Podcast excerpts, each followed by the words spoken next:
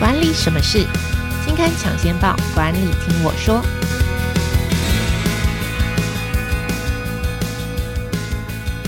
Hello，朋友们，大家好，我是经理人月刊的资深主编邵贝萱，我是贝萱，我是佩，欢迎收听经理人 Podcast 管理什么事单元。好，这个单元每个月会跟听众朋友导读当期杂志的封面故事或特别企划，那也会请专题负责人来分享专题制作背后的故事。今天要跟大家谈的主题是破除谷仓效应，是经理人月刊四月号的特别企划。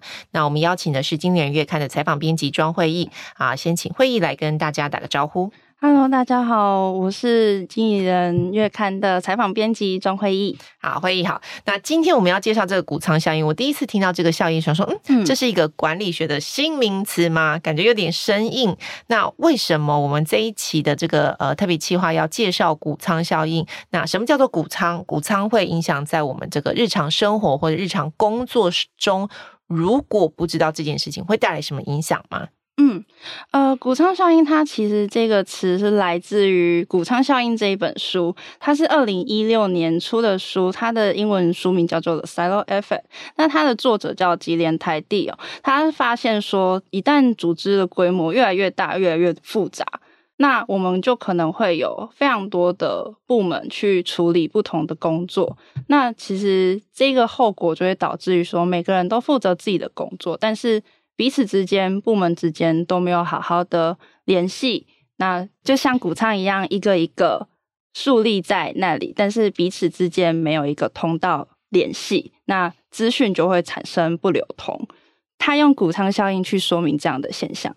为什么叫谷仓？其实早就有人用谷仓来形容企业的组织分工。那像牛津的英文词典就有这段的定义，就是谷仓其实就可以拿来形容说。它是独立的运作系统，或者是程序跟部门。那谷仓效应会产生什么样的影响呢？呃，其实台地他在书里面有举了 Sony 的这个例子。那 Sony 它以前有一个非常经典的产品，它叫做 Walkman 随身听，不晓得贝雪有没有听过？没听过，暴露年纪的问题，拒绝回答。好，其实我有听过，就代表它其实是非常经典的产品，就大家都认识。嗯、那为什么后来 Sony 没有延续这样子的创新呢？其实是在一九九零年代后期，Sony 为了要让组织更有效率的分工，所以他们决定组织重组，然后顺便让组织推出了自负盈亏的制度。那就这让 Sony 的高层不愿意分享资讯。因为他们可能会觉得其他的产品部门会把自己的 know how 给学走，所以他们不愿意共享资讯，那就产生资讯不流通的问题。于是，在 Sony 二零零五年的股价，它还有三十八点七一美元哦，可是到了二零一二年，却只剩下十八美元，这对 Sony 来说是非常大的一个伤害。嗯嗯，所以就接下来推出的新产品就越来越少了。所以我们现在讲到，哎，听音乐可能第一个想到已经，哎，Walkman 是什么东西？大家可能手上会有一台 iPad，但是 iPad、iPad，但但是不会有 Sony Walkman 了。嗯，好，OK，好，这个就是意思就是说，我如果组织里面有谷仓的话，资讯不流通的话。或者是有这种竞争，部门跟部门之间彼此的竞争意识非常强烈的话呢，嗯、呃，可能你就光忙着内斗就已经很忙了，你就不会想到说我应该要怎么样一起进步。我想这是谷仓效应听起来最直接的这个危害。嗯、好，那我这里先偷偷问一下，会你觉得？B 公司有谷仓，我这边有想到一个例子，就比方说，像我们会跟出版社要一些公关书，嗯、然后来介绍这一本书，呃，适不适合在经理人月刊的网站上刊出，或者是我们要介绍这一本书。嗯，那我上次寄信去问出版社的时候，嗯、他跟我回信，嗯、他说。你们的谁谁谁已经要了一本，那你还想要第二本吗？OK，好，这就是谷仓非常，我们怎么内部没有先沟通好？对，OK，然后这个时候其实应该最好的做法就是，哎，某个人跟出版社要了一个公关书，或者说要了一个书稿，说我想要介绍这本书给呃经理人的读者，也帮出版社 promote 这本书。那要了之后，应该在群组内稍微说一下，说，哎，我这一期有要、嗯、要这个书哦，我会介绍这个书给大家哦，这样下一个想。想要看这一本书，或者说也有可能也想介绍同本书的人，发现哦，原来这个人已经也先要过，他可能想介绍，我就不会先做这一段重工的事情。对，其实就是造成重工的问题。OK，所以谷仓效应有重工的问题，有比刚刚讲的日本的这个 Sony 的例子有这个竞争意识的问题。好，那接下来我也要问一个，就听起来谷仓一定都是坏的，是吗？所以谷仓一定要移除吗？嗯其实就像谷仓，它原本就有储存谷物的功能一样。那我们的部门其实也是，它其实就是专业化分工的必要的一个功能。那呃，台滴写的这本书，它并不是为了要解除大家不同部门之间的分野，那它其实是要让大家。理解到有这个问题存在，那我们要怎么去做更好的沟通，去做更好的跨部门合作？这其实才是这本书的核心。OK，所以说不是一定要。谷仓全部都是移除，或者说一定谷仓全部都要呃打破，而是说拆掉，不不是说要拆掉谷仓了，不能讲打破哈，不是要拆掉谷仓，而是谷仓跟谷仓之间如何建立通道，我这样子理解好了，嗯、而不是一个一个独立的孤岛，各部门之间完全不理解对方在做什么。嗯，好，所以这次的特别企划要教大家如何减少所谓的谷仓带来的危害呢？嗯，企划里分成三个部分哦，然后其中第一个是。领导者他没有让员工去充分理解组织现在要做什么事情。比方说，我可能接到了一份工作，但是我不知道说为什么主管要给我做这件事情。我不知道我做的这个工作可以为组织带来什么，或者是为我带来什么好处。就是我并不清楚我的工作跟组织的目标之间有什么样的关系。嗯，那第二个就是。部门之间就是缺乏沟通跟交流的机会嘛，嗯、就是或者是说你的负面意见是不容易被传达的，嗯嗯嗯、那部门跟员工之间就很容易形成谷仓效应。嗯，那在第三个就是制度带来的恶性竞争，它其实也会。造成谷仓效应的问题。OK，我这样稍微整理一下，就是第一个是上对下啦，就是我组织有个很宏大的目标，或者我们称它为愿景好了。嗯，我这个层层传达下去的时候，我最后只传达了任务，然后同事们不知道我为什么要做这件事，做这件事意义是什么。当我不知道做这件事情的意义是什么的时候，我做事情就只会说啊，你没交代的我不做，嗯，然后你这个或者说你交代的我可能只做七折到八折，因为我不会去想说嗯嗯哦，这件事情对公司的帮助什么，我付出的心力可能就会稍微少一点，或者是说你知其然。不知所以然，你可能做的执行的过程容易出错啦。嗯，那刚刚另外一个讲到就是部门跟部门之间的所谓的恶性竞争也好，或者是说资讯不流通造成的重工的问题，就是平行单位跟同事之间彼此，我觉得就分上对下，平行单位跟同事之间彼此的沟通管道要如何畅通，所以这次分了三个部分来说。嗯、好，那。其实我另外一个刚刚想到了，就是我们大家都知道沟通的管道要畅通，知道彼此之间要合作。但是实际上啊，说了很容易啊，做很难嘛。对，跨部门沟通合作很重要，但实际上就是我当然是先把我东西做好，我才会想到如何帮助别人啊。当然是先把我的绩效目标先达成了，我才会想说我要如何帮助别的部门达成他的绩效。我想这是人性吧，嗯、就是当我自己都忙不过来了，我怎么可能会想说我要伸出援手帮助我隔壁的同事呢？不同部门的同事呢？嗯、虽然我知。知道我们都在同一家公司工作，但是我觉得这是人性嘛，嗯、就是我当然是把自己先顾好嘛。对对对，那其实是有制度可以去解决，就是比方说我们如果是小团队啊，其实主管可以用一些日常的呃小小的达标，你就可以去奖励员工，去让他更有信心，或者是增加他的工作动机。那除此之外，你也可以奖励。有协助那一位员工的那一个团队的成员，就是这样的话，会让大家觉得说，哦，我协助别人不是坏事，我自己也可以得到一些好处。虽然说，呃，用奖励去驱使人性去做出合作的行为，也许别人会觉得，嗯，我就是为了钱去做这件事情的吗？好像，但是其实，如果我做某一件事情，它本身是可以得到一些鼓励的，我自己会觉得。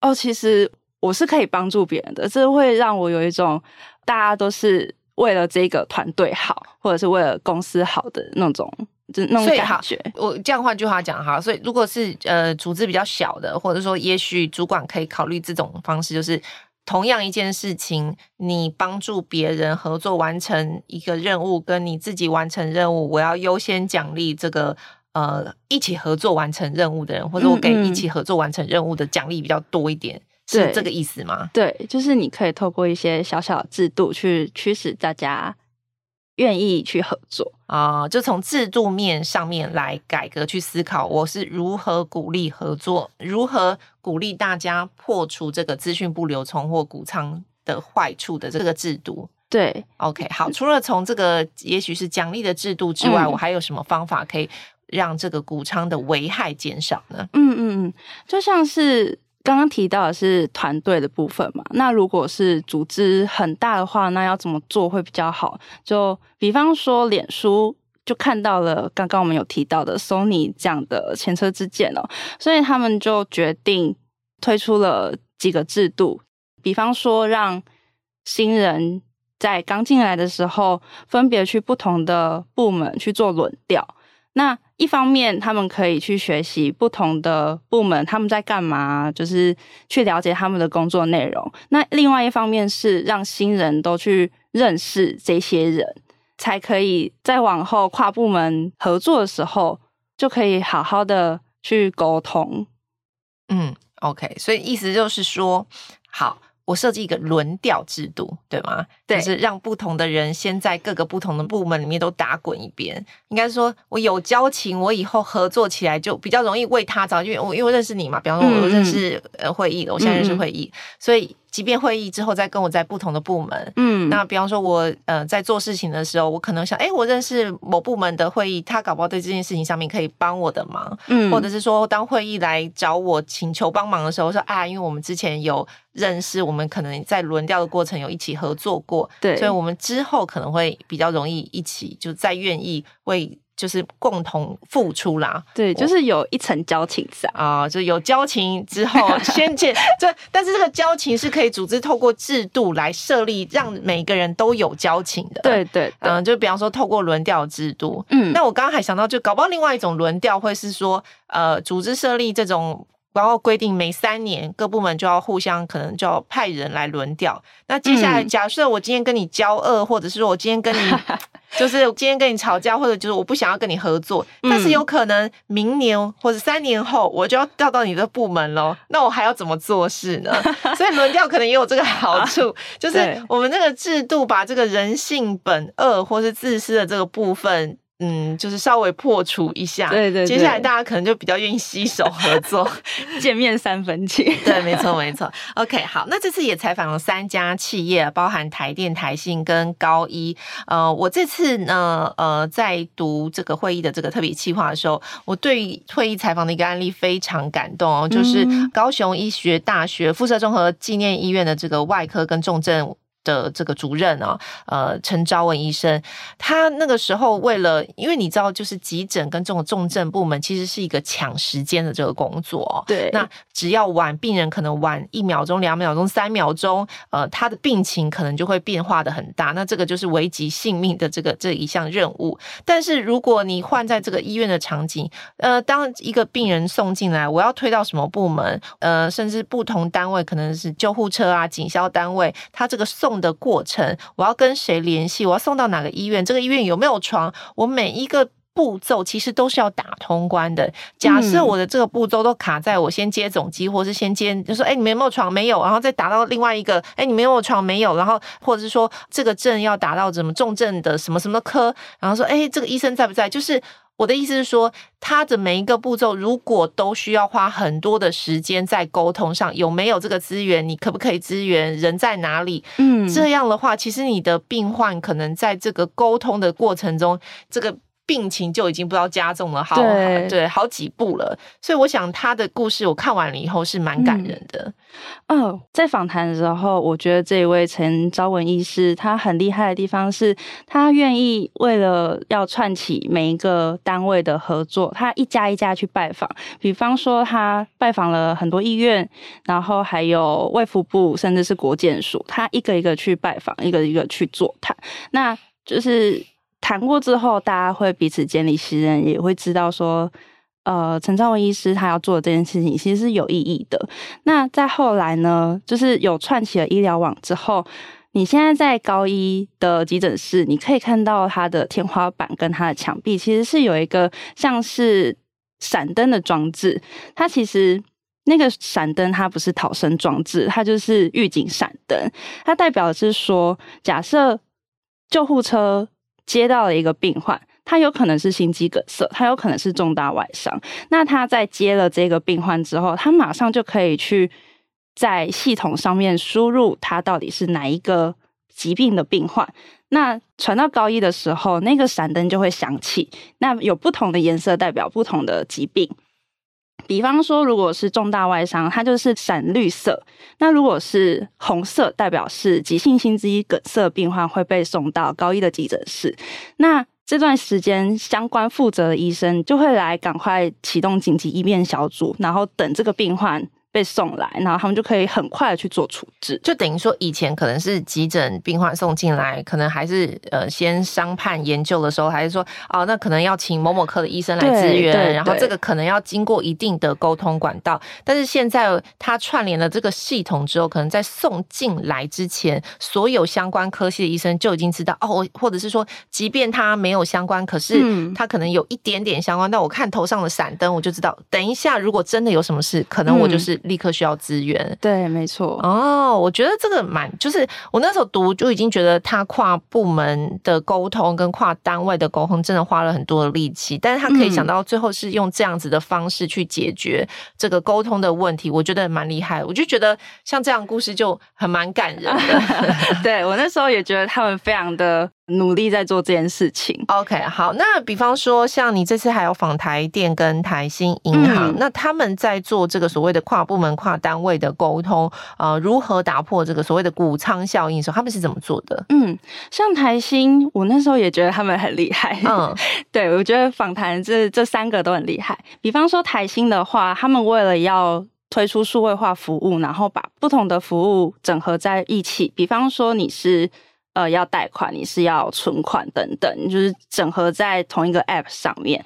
那他们就另外成立了数位金融部这个部门。然后这一位资深副总经理黄天林呢，他那时候不找原班人马，嗯、他找曾经在不同部门轮调过的储备干部，嗯，他把他们找来，然后发展了 Richard 这一个全新的数位银行部门。那你说额外独立的新团队，他就不会变成另外一个谷仓吗？其实不会。黄天银他跟我分享说，呃，他们那时候。这个单位的绩效目标一定包含了跟其他单位的跨部门合作，就是比方说我们的年度目标就只有五项，那可能其中一项就是一定要跨部门合作。所以你如果要达到这五项的绩效目标的话，你一定要去跟其他部门合作。所以他就是用设定机制的方式去打通跨部门的谷仓。嗯嗯，OK，所以就是。一开始创新产品或者做新的东西的时候，我不是找自己部门的原班人马，而是我做了一个跨部门的这个小组。嗯，那跨部门这个小组的其中的一个绩效指标，还包含了我在做事的中间是不是有达到跨部门合作的这个绩效指标。对，哦，OK，所以这样就跟刚刚我们提的，从制度面去引导大家去思考如何跟别人合作，嗯嗯，如何跟别的部门合作。那这个部门跟部门之间，人跟人之间合作的前提，一定是讯息要流通。嘛，我才会知道说你有什么资源，我有什么资源，那彼此的资源可不可以交换？彼此的资源如何共享？嗯，然后如何在共享资源下去做新的项目、新的产品，甚至是说把原本的绩效做更好？我觉得都是在股商效应里面提醒，就是原本的组织里面可能有资讯不流通的状况，或者是说人跟人之间我根本都不交流的状况。那嗯呃，如果你诉诸人性很难啊，你要告诉大家说啊，我们要合作，我们要沟通啊，但是大家可能还是。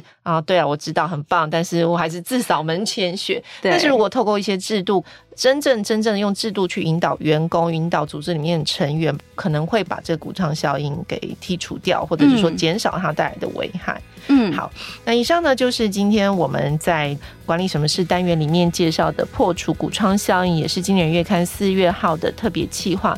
那如果你听完今天这一集，想要了解更多的话，欢迎点开我们这一集底下的资讯栏有杂志购买连接。那今天的节目就跟大家介绍到这里，我们下次再见喽，拜拜。拜拜。